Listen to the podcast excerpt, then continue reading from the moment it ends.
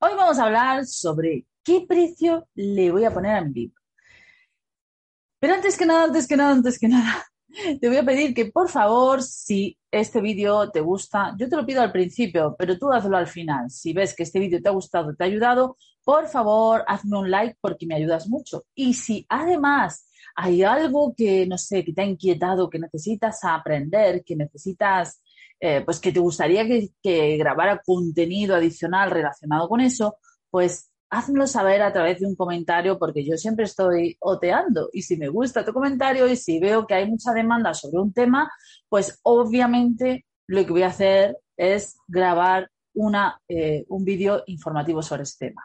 Y ahora sí, sin más dilación, entremos en materia.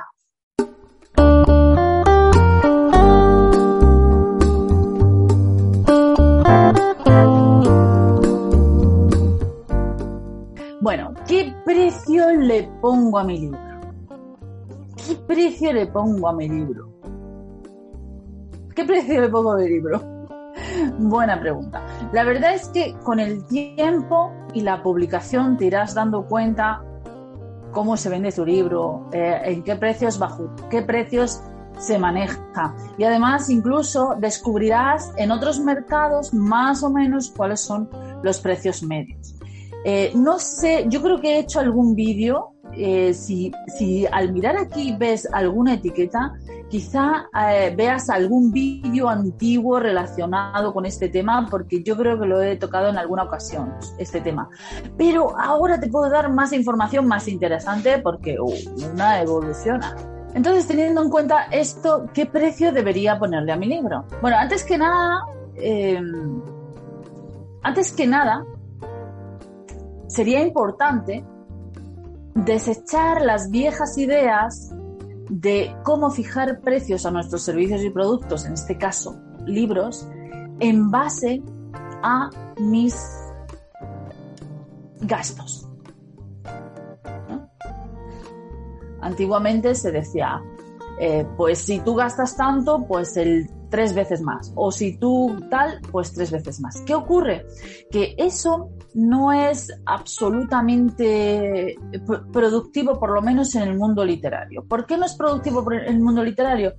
Pues porque lo más interesante no es saber qué te gustaría ganar de tu producto, sino qué está dispuesto a pagar tu lector por tu producto. Eso es lo más interesante.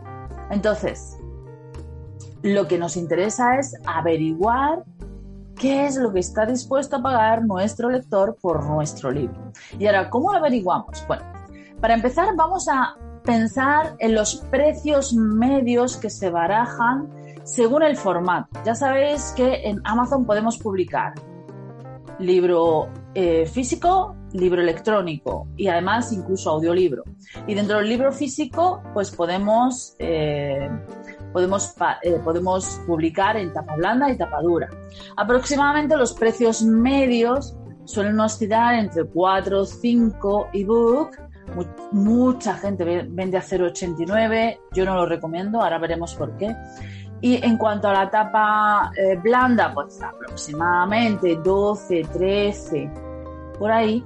Y tapa dura, pues aproximadamente 18, 19, más o menos esos son los precios. Verás que mucha gente mm, pues eh, vende exageradamente más alto y mucha gente vende exageradamente más barato, ¿no? ¿Y eso de qué va a depender? Pues va a depender básicamente de dos motivos. Uno, por, un lado, el ego del escritor, pero por otro lado, eh, la demanda eh, también influye en estos, en estos precios, ¿no? La demanda.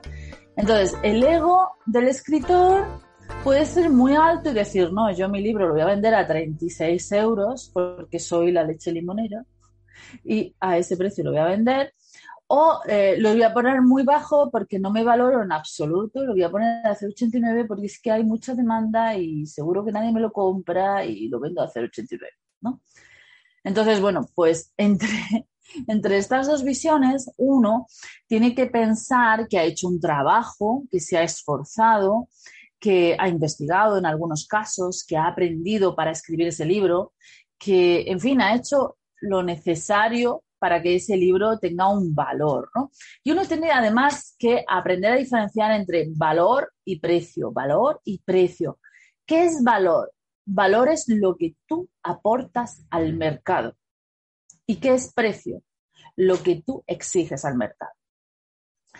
Debe haber una relación positiva entre valor y precio. Es decir, tu valor, el valor que tú aportas al mercado debe ser superior que el precio que tú exiges. Esto está claro, ¿no? Vale.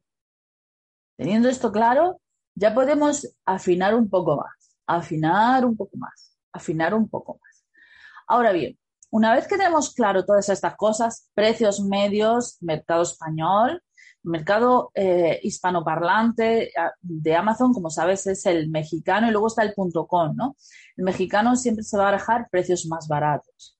Y, y tener, esto también en cuenta, porque, bueno, de esta manera tú puedes ajustar muy bien el precio al mercado mexicano. Pero es que en el mercado americano, que como tú sabes hay también una interesante comunidad hispanoparlante y por lo tanto en el mercado.com tenemos que posicionarnos o por lo menos intentarlo, pues evidentemente ahí sí que podemos manejar los parámetros españoles, más o menos, ¿no? Quizá ajustarlo a la moneda americana, ya sabes, ya sabes que en el mundo de los precios hay como sumideros, como digo yo, donde caemos siempre, ¿no? Pues, por ejemplo, los 10 euros y los 10 dólares. ¿Qué pasa? Que 10 euros es más que 10 dólares, pero eh, por esto de buscar los números redondos, ¿vale? A lo mejor tenemos que ajustar el, mercado americano a esos números redondos.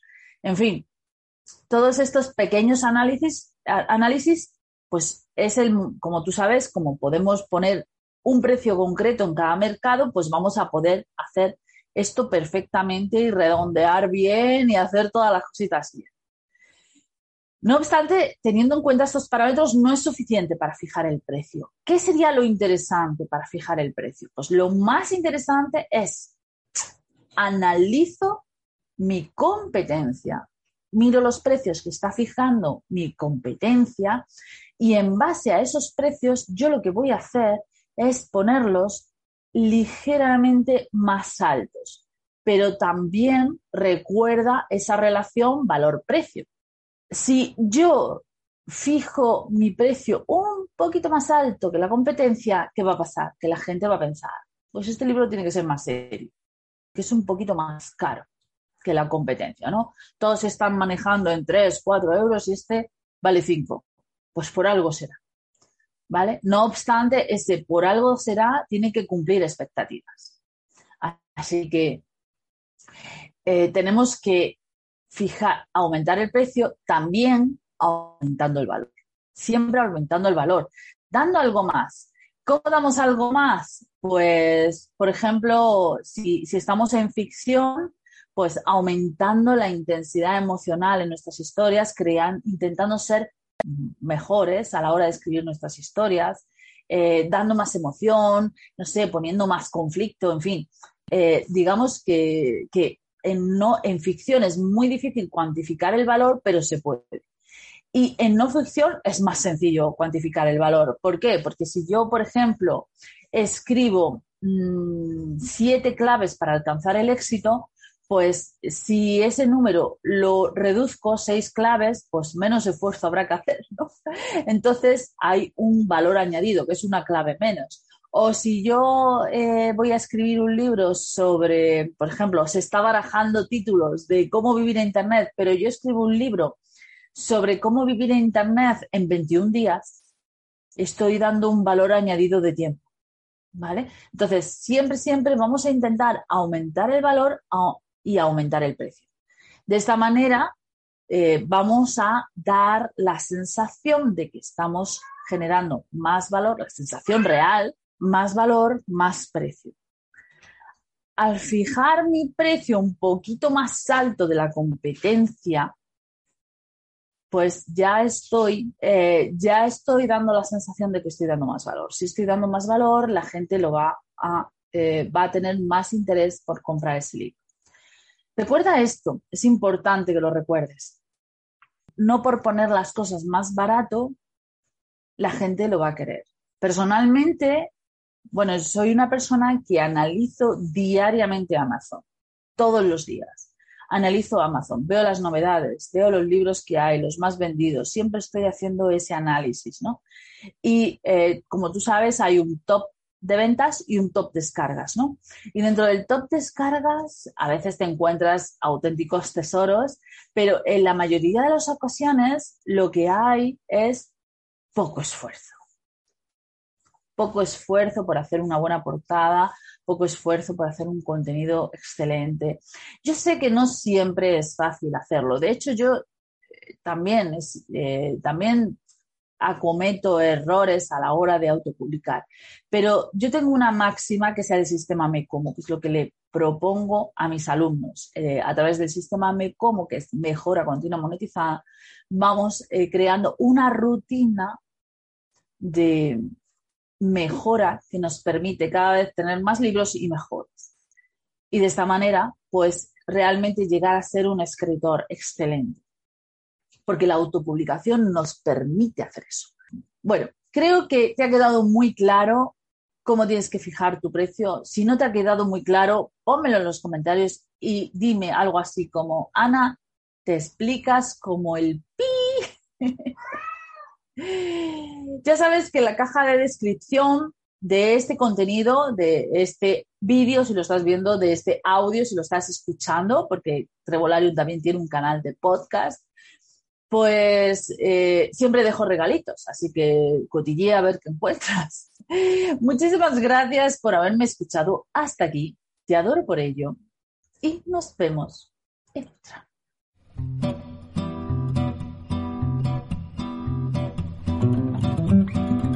Todo lo que nos ocurre es reflejo de cómo pensamos y cómo sentimos.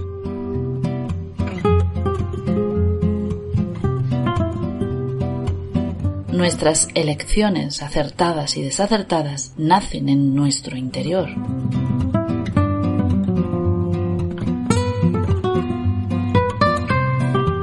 Mejora tu interior y mejorarás tu exterior.